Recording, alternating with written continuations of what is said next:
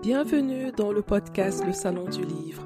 Si vous êtes passionné par la lecture, si vous souhaitez découvrir l'univers artistique de vos auteurs préférés et mieux comprendre les coulisses du domaine du livre, alors ce podcast est exactement ce qu'il vous faut. Je suis Assel Nadal, entrepreneur littéraire et j'aide les auteurs indépendants à mieux comprendre l'auto-édition, à construire une stratégie digitale simple et efficace pour publier et promouvoir leurs livres. Tous les vendredis, retrouvez-moi pour accueillir un acteur du secteur du livre. Choisissez votre place dans le salon du livre et installez-vous bien. C'est parti pour un nouvel épisode. Bonjour, bonjour. Aujourd'hui, je reçois Naolo Ariel Lao. Il est écrivain, poète slammer ivoirien. Il est aussi président de l'École des poètes de Côte d'Ivoire, un projet qui vise à promouvoir la poésie par la lecture, l'écriture, la performance oratoire et l'enseignement de la poésie en Côte d'Ivoire. Bienvenue dans le podcast, Naolo. Merci à Celle Nadal, merci à vous et à ceux qui nous écoutent. Merci d'avoir accepté euh, mon invitation. Alors, comme je disais euh, avant qu'on ne lance cet enregistrement, je vous ai découvert euh, grâce aux réseaux sociaux. J'avais vu l'annonce du prix Silla Bernadette 2022 du jeune écrivain a été publiée et j'ai fait des recherches sur vous. J'ai vu votre travail dans le domaine de, de la littérature en Côte d'Ivoire et ça m'a intéressé et je trouve très bien ce que vous faites. C'est pour ça que je vous ai invité aujourd'hui pour qu'on en parle justement. Le plaisir est pour moi. Alors, en faisant mes recherches justement, j'ai vu que vous êtes euh, titulaire euh, d'un diplôme euh, en droit, en droit privé. Et je me suis posé la question de savoir comment vous avez démarré dans le domaine de, de la poésie et plus précisément dans, dans le domaine de, du slam. Euh, pour la poésie, on va dire que ça part de 2000, euh, autour de 2013. Là, moi, je, partais au cours. Hein. J'étais pendant ce temps deuxième année. Et puis euh, sur la fac, là, il y a une affiche pour d'invitation. Une affiche qui disait à peu près si vous êtes amoureux de poésie, vous êtes poète, etc. Euh, vous pouvez nous écrire, rejoignez-nous, un truc du genre pour euh, une invitation à rejoindre justement l'école des poètes. Pour le créer, pour créer, pardon, pour la créer maintenant. Et l'école des poètes, faut, faut le signifier être une association. Euh, donc moi, je, je contacte juste des numéros et puis voilà, l'aventure, ça part. Les semaines qui suivent, euh, on se rencontre d'abord pour des rencontres assez préliminaires et puis le 25 mai 2000, 25 mai 2013, on lance l'association. Moi, je suis un membre simple de l'association. Et euh, les activités de l'association, c'était notamment des, euh, des rencontres euh, mensuelles, une rencontre euh, par mois.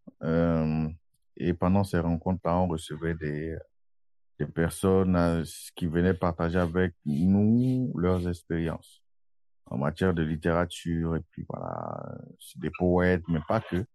On rencontre aussi des acteurs culturels de, de divers euh, domaines, etc. Et puis, euh, un jour, on rencontre, ou du moins on reçoit pour notre, pour euh, cette rencontre-là de, de ce mois, je sais plus lequel, on mm -hmm. rencontre euh, Bidjo. Bidjo qui est un slammer qui avait déjà commencé, euh, voilà, pour le slam, etc. Donc, par le biais de, de notre maître, le docteur Félix Alain Taï, qui a initié l'école des poètes. Il nous dit que cette semaine, pardon, ce mois, on reçoit Bidjo, etc. Et puis, je me souviens qu'il y avait ce qui est chargé de, qui, était chargé du projet parce que le maître n'était pas toujours là, qui était chargé du projet qui nous dit on reçoit Bidjo et on nous dit, on nous l'a dit, euh, je crois, quelques jours avant, euh, qui fait du slam. Moi, le mot était, j'avoue, hein, j'avoue, le mot était tout nouveau pour moi parce que dans la période, dans la période, moi, j'avais pas, euh, j'avais pas d'informations dessus et je, je crois, ouais. On nous dit avant de le rencontrer qu'il fait du slam, etc. Tu vois, on va, on va checker un peu ce que c'est le slam, on va découvrir des gens, etc.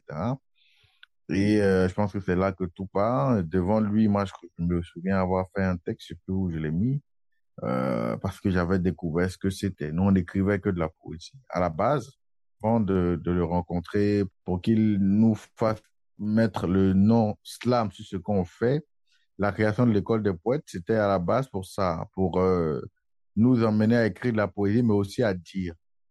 Mais est-ce que tout, tout ce qu'on allait dire, nous, on, allait, nous, c'était pour déclamer, faire sonner les lignes sans pour autant avoir conscience de, de parler de slam, parler de criotique, parler de... Euh, voilà, donc la base, c'était ça. Et puis, quand on le voit, nous, on commence maintenant à, pratiquer, à, être avec lui sur des scènes, déjà.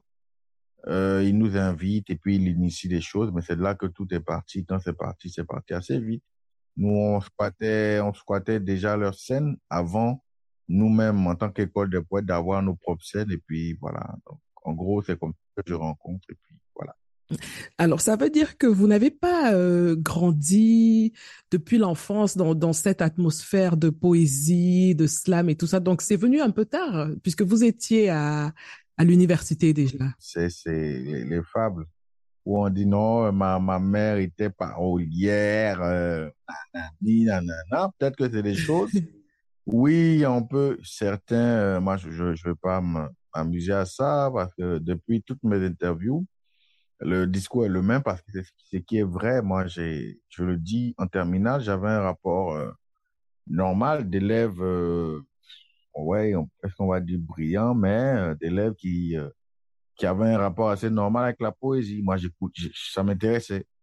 Ça m'intéressait, mais pas plus que ça, pas, pas que, je vais pas dire qu'en terminale, je, je, je, je, déclamais des textes à l'école, c'est moi qu'on voyait, non, non, euh, j'avais un rapport normal, il y avait, il y a ce qu'on appelle les commentaires composés où je m'en sortais pas mal parce que certainement, certainement, j'avais quelques notions enfouies en moi. Euh, voilà, on ne, on ne devient pas artiste en tant que tel, on le naît certainement, il y avait ces choses-là, ces germes-là, mais qui étaient quelque part enfouis.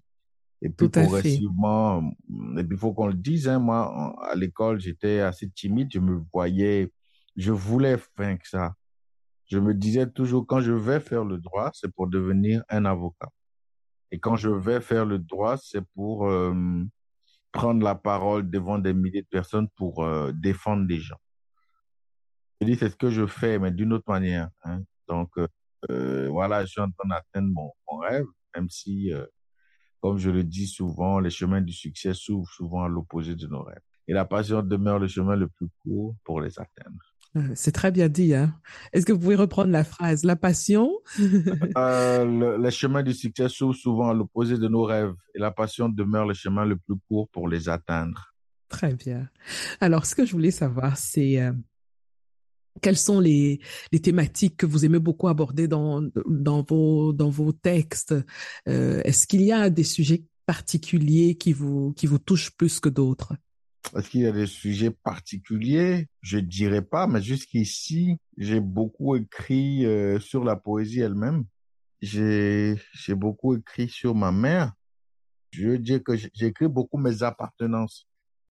Je parle beaucoup de la Côte d'Ivoire je m'écris beaucoup plus. Hein. Voilà, mes proches, mes enfants.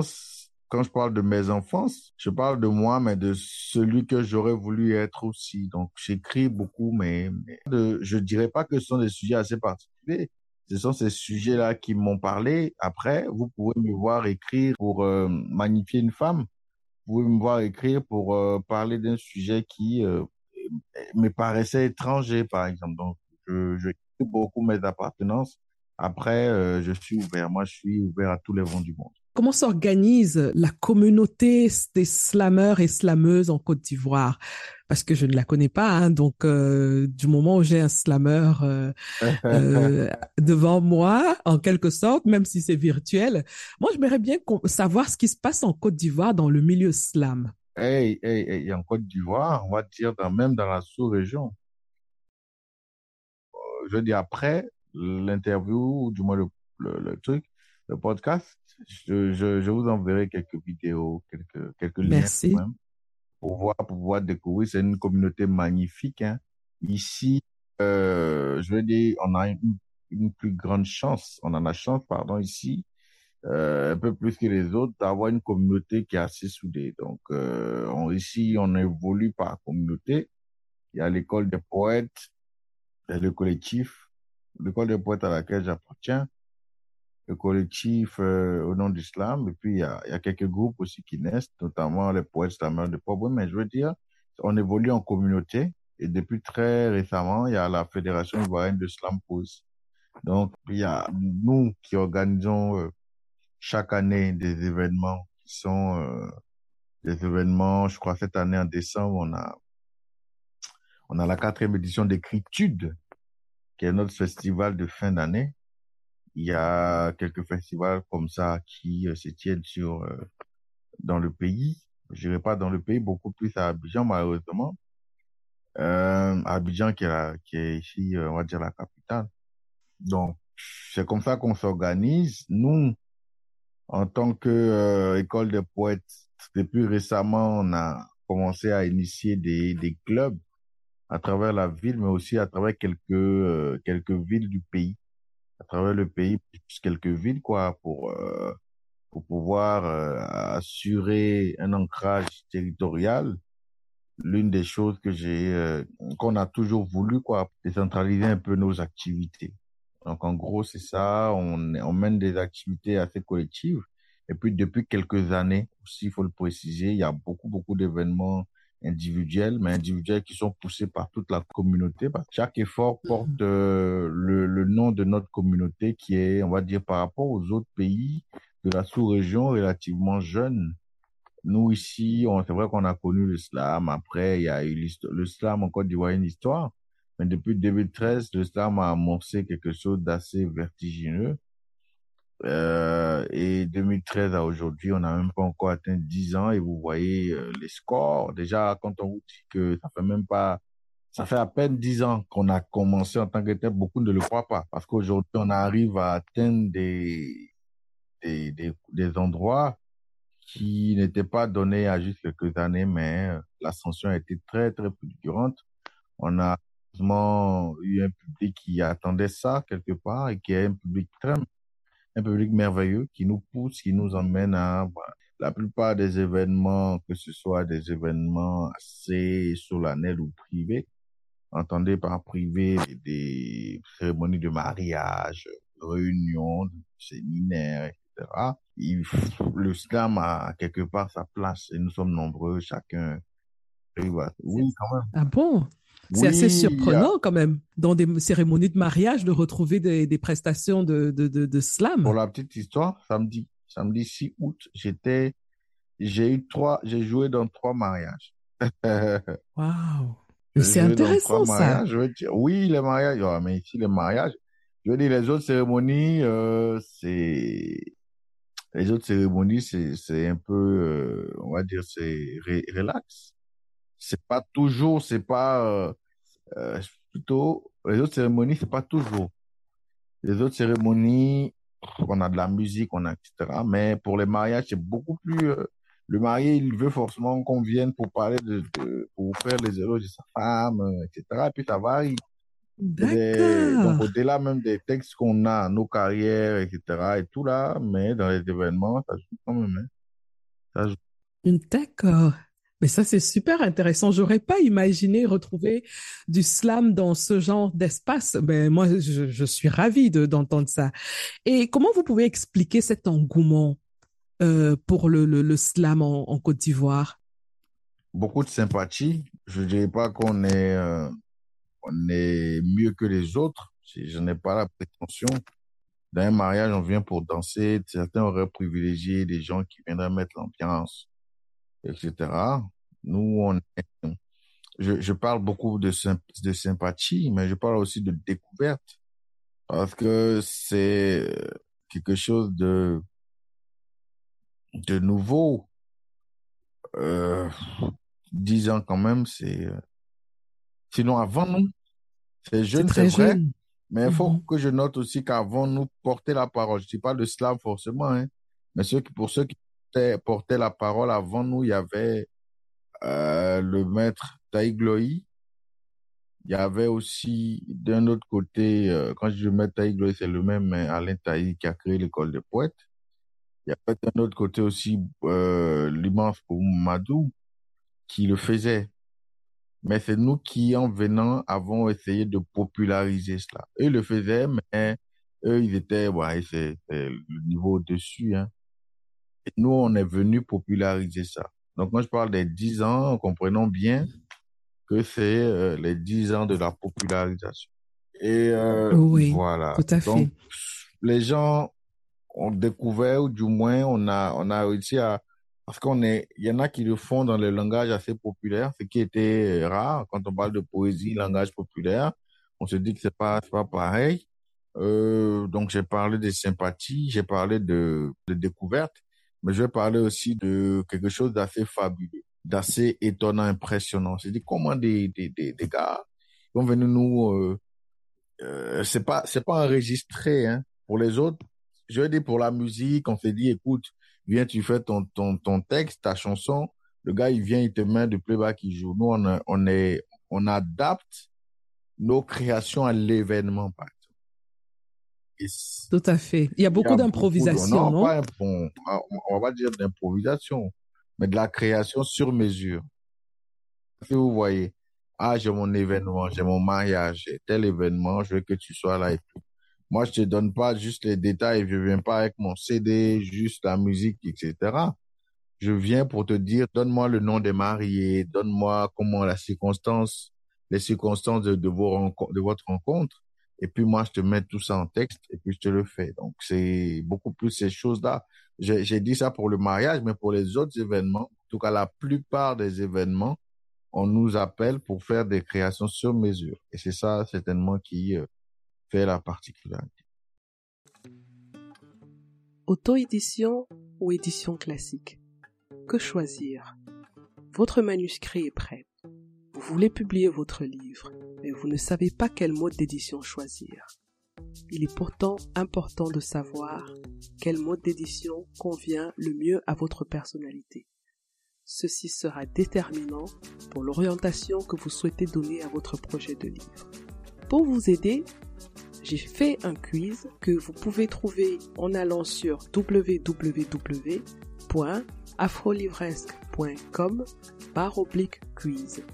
Faites le quiz et découvrez si l'auto-édition ou l'édition classique vous convient en fonction de votre personnalité. Vous êtes aussi auteur du spectacle de slam La Marche du Feu. Et La Marche du Feu, c'est le titre de votre premier livre de poésie hein, qui a gagné euh, le prix Silla Bernardadier 2022 du jeune écrivain. Alors, il consiste en quoi le spectacle Slam la marche du feu? La marche du feu, c'est euh, comme l'esprit même de la marche du feu. J'explique, hein.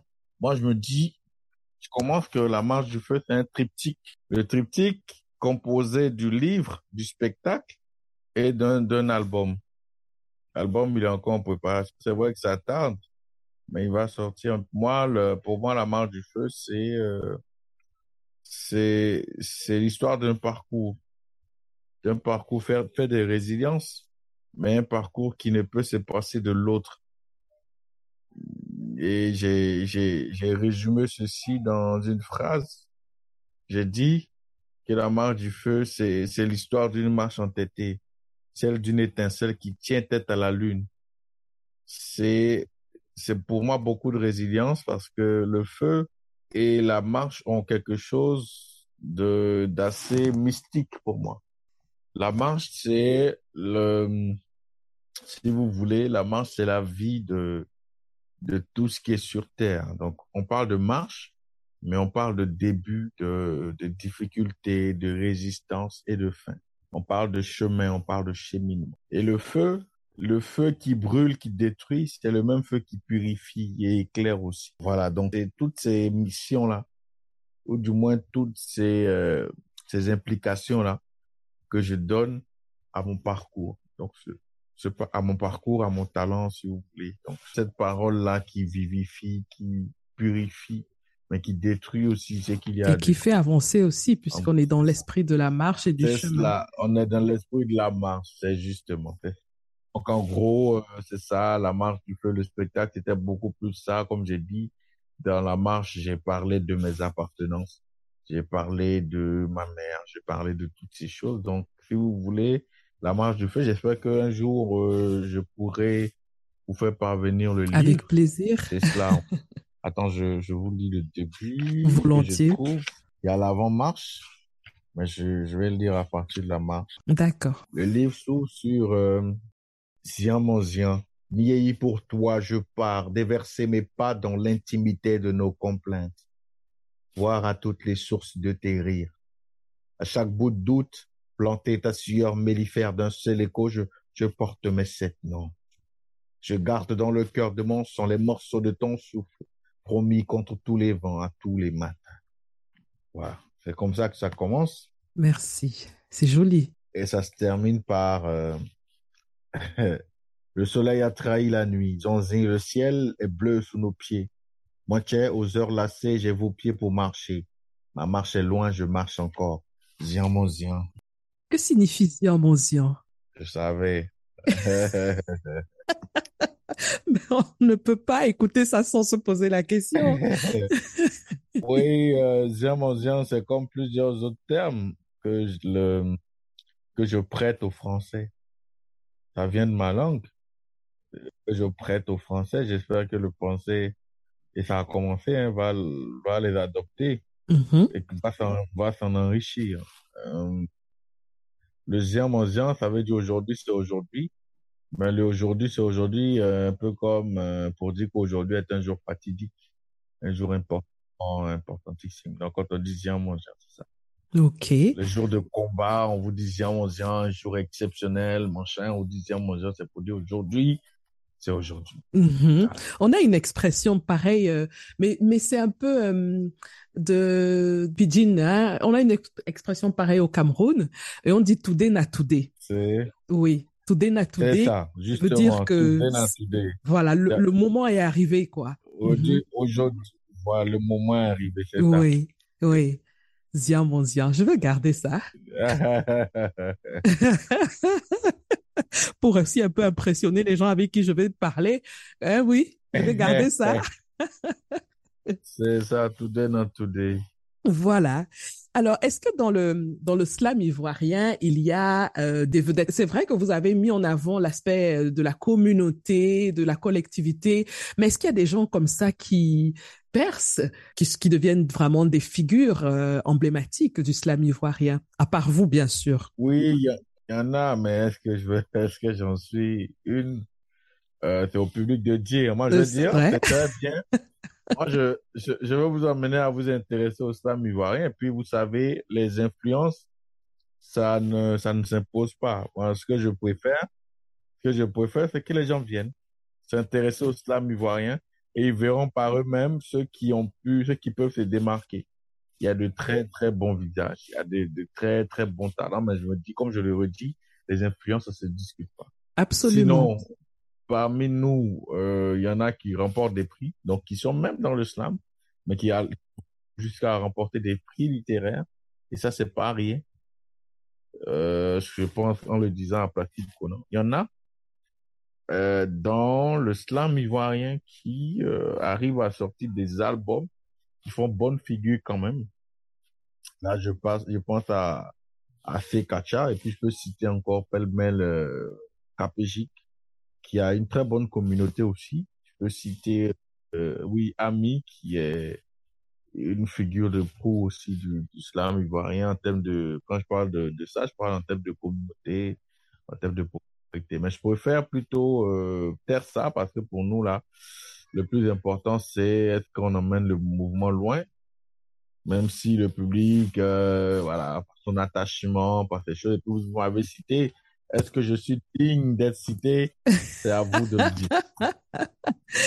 En tout cas, je mettrai euh, les, les liens que vous allez m'envoyer euh, euh, pour découvrir vraiment le, le, le dynamisme de la communauté slam en Côte d'Ivoire. Je mettrai tous ces liens-là dans la description de l'épisode. C'est le mot, c'est le mot, c'est le mot à dire, de- le dynamisme, parce que c'est un, un mouvement qui est assez dynamique quand même. Avec au moins, au moins un événement par mois, au moins, je dis au moins parce que, euh, en moyenne, parce qu'il y a un peu plus de 12 événements par an. Et ça, c'est, euh, c'est quand même bouillonnant. C'est extraordinaire, oui. C'est extraordinaire. Avant, il avait que euh, deux ou trois événements par an. C'était beaucoup quand même. Mm-hmm. Et est-ce que vous avez des échanges avec d'autres communautés de slameurs, que ce soit dans la sous-région de l'Afrique de l'Ouest ou alors dans l'Afrique euh, en général, hein, ou même avec la diaspora aussi? Moi, j'étais au Comores dans le mois de mai. Donc après mon après le prix, mais c'était déjà prévu. Hein. Pendant le salon, le premier jour, j'ai pris mon vol pour les Comores pour participer à un festival là-bas, Festival international Bango et de l'oralité. Ah, donc, on, avec Raïm, un ami, un frère, qui lui aussi vient participer à nos événements. Récemment, j'étais au Sénégal. Donc, après les Comores, en, mai, en juin, j'étais euh, au Sénégal. Et là-bas, j'ai rencontré aussi la communauté. J'ai rencontré euh, Yaya Oka, que je salue au passage. J'ai rencontré Samir Fall et la communauté Slam de là-bas. Donc, je veux dire, c'est pour nous, on se connaît. Et tant qu'il y a la possibilité de participer à des événements, de, de prêter main forte, je vais le dire. Parce que souvent, souvent on a des accords, on va dire un accord qui est euh, assez, euh, c'est un accord qui est, on va dire tacite, de participer à des événements, donner de la force là-bas. Euh, c'est pas des contrats, contrats en tant que tels, c'est pas des, des, des, choses qui nécessitent gros cachets, etc. Mais c'est des soutenir payer souvent le billet pour aller soutenir l'autre. Et puis voilà, ça existe entre nous. Quand c'est nous-mêmes qui organisons des événements, euh, voilà, on le fait entre nous. Et puis c'est l'échange, il existe vraiment parce qu'on a compris une chose avec un réseau qu'on essaie de créer. Donc j'ai cité le, les Comores, j'ai cité le Sénégal, mais je peux citer aussi le Togo avec Aleba Challenge, je peux citer le Mali et puis je peux citer plein plein d'autres euh, d'autres d'autres pays où il y a, il existe ça en réalité. Le Bénin aussi avec Harmonie. Il y en a des pays comme ça. Et si j'en oublie, qu'ils ne m'en veuillent pas, hein, parce que ça me vient comme ça. il, il est impossible de citer tout le monde. Ça, on le sait, c'est impossible. oui, ce sont des, ce sont des frères, ce sont des amis oui. et tout. Donc, euh, oui. Et puis, s'ils ont envie de venir partager leur expérience dans le podcast, moi, je suis preneuse. Hein, donc... Non, mais or, euh, on, on en, on en parle, il n'y a pas de problème. Après, on en parle pour euh, les pour tout ça. Pas de souci. C'est pas mal aussi d'avoir même en Côte d'Ivoire, pour prendre les autres. Peut-être qu'ils pourront bien citer, ils pourront être dignes de citer les figures de proue Parce que je trouve que c'est toujours important de, de montrer ce qui se passe euh, sur le continent et que parce que on est écouté de différents pays, donc euh, ça peut donner de l'inspiration à certaines personnes euh, qui ne savaient ce qui se passait dans cette communauté-là, qui ne savaient même pas qu'elle existait. Hein. Donc moi, je suis toujours ouverte à tous ceux qui veulent présenter leur travail, leur activité artistique. Donc on va bientôt arriver à, à la fin de notre échange, qui est oui, ça va très vite ici, hein, dans le podcast. ça va très vite ici. oui. Donc, euh, alors, euh, avant de terminer, euh, je voulais savoir quels sont vos projets futurs, où est-ce qu'on peut vous rencontrer, que ce soit sur les réseaux sociaux ou, bien les prochains événements. les projets futurs, je vais, je m'en vais comme ça citer ceux qui sont collectifs déjà. Oui. Il y a écriture en décembre. Et avant décembre, il y a euh, octobre avec Placide Conan. Et j'ai une date que je dois confirmer dans, en octobre aussi. Il y a une date que je dois confirmer. Quand c'est confirmé sur mes différents réseaux, les gens le sauront. Donc, j'ai parlé de, mais je parle aussi de plein, plein de titres que des deux, trois singles avant la sortie, avant l'album. Parce que l'album est toujours en préparation. Ça fait beaucoup d'années quand je le dis quand même, mais il faut que l'album sorte. Euh, pour, euh, pour boucler la marche du feu en tant que triptyque. Puis euh, voilà, très, on est en train de négocier aussi des scènes libres qui seront des scènes euh, hebdomadaires ou mensuelles. Ça va, les discussions sont, vont bon train. À côté de cela, le livre est toujours en dédicace. J'ai initié avec en partenariat avec mon éditeur et ou du moins mon éditeur en partenariat avec certaines librairies une série de dédicaces. On est à la pause pour euh, par rapport à pour juste quelques mois. Et puis, on reprend aussi les dédicaces de la marche du feu. Après ça, je pense qu'on a tout. On a mon actualité là. Il y a des titres qui sont encore disponibles. On peut me retrouver sur Facebook, sur YouTube, sur euh, Instagram, sur Twitter. Je sais pas. N-I-N apostrophe W-L-O. Très bien. Comme je, je, disais tout à l'heure, il y aura toutes ces informations dans la description de l'épisode. Donc, euh, les auditeurs pourront aller cliquer sur l'épisode et regarder la description. Je rappelle que l'éditeur s'appelle Zadier, l'éditeur de, de votre euh, euh, livre de poésie. Oui, c'est toujours important de le mentionner. Hein? voilà. Donc, Ouais, merci beaucoup, Nerlou. Merci beaucoup d'avoir accepté mon pour invitation. moi, le plaisir était pour moi. Voilà. Vous revenez quand vous voulez dans le salon du livre. Votre place est déjà réservée. Merci beaucoup. À bientôt. Merci, à très bientôt.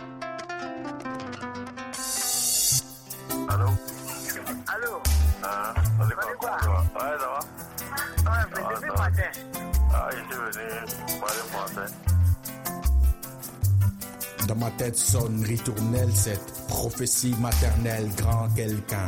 Mon fils sera grand quelqu'un. Dans le fond de ses yeux, toutes les phrases de son amour sourd. Elle ne le disait pas que pour ses dettes, qu'importe ce que ma réussite ferait d'elle, peu importe que ce jour-là trouve d'aide, elle croyait dur comme femme, que son fils deviendra grand quelqu'un.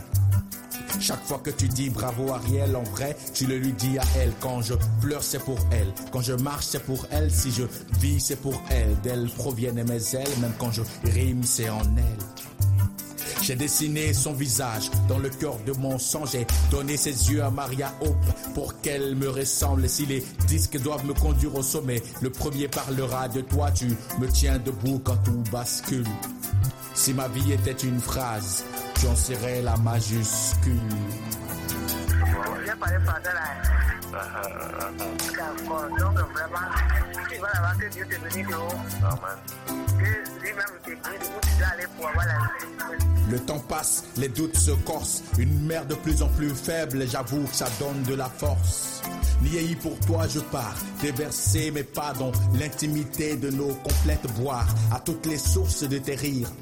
À chaque bout de doute, planter ta sueur mellifère d'un seul écho, je porte mes sept noms. J'ai mordu ta chair, bu ton sein était dessiné dans tes veines. Il fut un temps, j'étais toi, point majuscule de ma parenthèse initiatique. Tu t'endormiras cette nuit sous les crimes au cœur du temps, toi que loue mon front, lueur salée de suer. Ce sourire éternel sans cesse s'échappe de tes rides pugnaces. Et ce œil, et cet œil qui refuse de voir le monde m'éloigner de l'innocence. Tu portes ton cœur sur tes genoux malades, mais tu ne pleures pas, tu ne pleureras plus. Toi qui sais mieux que moi quel Bob Marley, oh woman, no cry. Ne pleure pas, maman, tu ne pleureras plus, Niei. J'ai avalé toutes tes douleurs. Vraiment, tout ce que tu veux la dire à. Toujours, les gens seront toujours pour que tu les apprennes aussi tu as bravé l'injustice, maintenant par le nombril, tu dissémines sur mon chemin l'hymne de ton sein que tu frappes, tel un djembé en furie au nom de tout, et la douleur s'appelle ton cri que tu apprends à la nuit qui cantique. Fils, que la rue te soit belle, tant que je suis, tu ne dîneras pas à la fin. Celui qui a mangé le sein de la délaissée ne marchera jamais seul. À toutes celles qui portent le monde dans le cœur, dans les entrailles, entre les mains qui m'ont apporté la vie, la joie, l'amour, le sourire. À Bam, à Mono, à mon Rosalie. Sun Kingdom Music. Niei, je pars, à poser dans l'inoubli l'indélébilité de ma langue qui fourchit-il. Celui qui a mangé le sein de la délaissée ne marchera jamais seul.